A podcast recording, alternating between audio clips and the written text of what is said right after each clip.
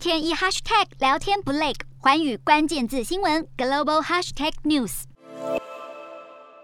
美国国务卿布林肯将在七号从华府出发，九号到十二号将在澳洲参加美日印澳四方安全对话外长会议。布林肯随后将到斐济会晤太平洋岛国领导人，成为自一九八五年以来首位访问斐济的美国国务卿。之后，布林肯将前往夏威夷，与日本和南韩外长讨论北韩问题。美国国务院表示，此行目的是与印太地区的盟友和合作伙伴接触，促进区域和平、韧性与繁荣，并展现伙伴关系的成果。一位美国高阶官员表示，拜登政府计划与盟友和合作伙伴启动一项新的太平洋岛屿倡议，同时也将敲定关于自由联合协定的谈判，也就是与马绍尔群岛、密克罗尼西亚联邦和帛琉三个太平洋岛国达成协议，促进美国的军事准入。美国相关官员曾表示，太平洋也许是世界上最有可能出现战略意外的地区，暗指中国建立太平洋岛屿基地的野心。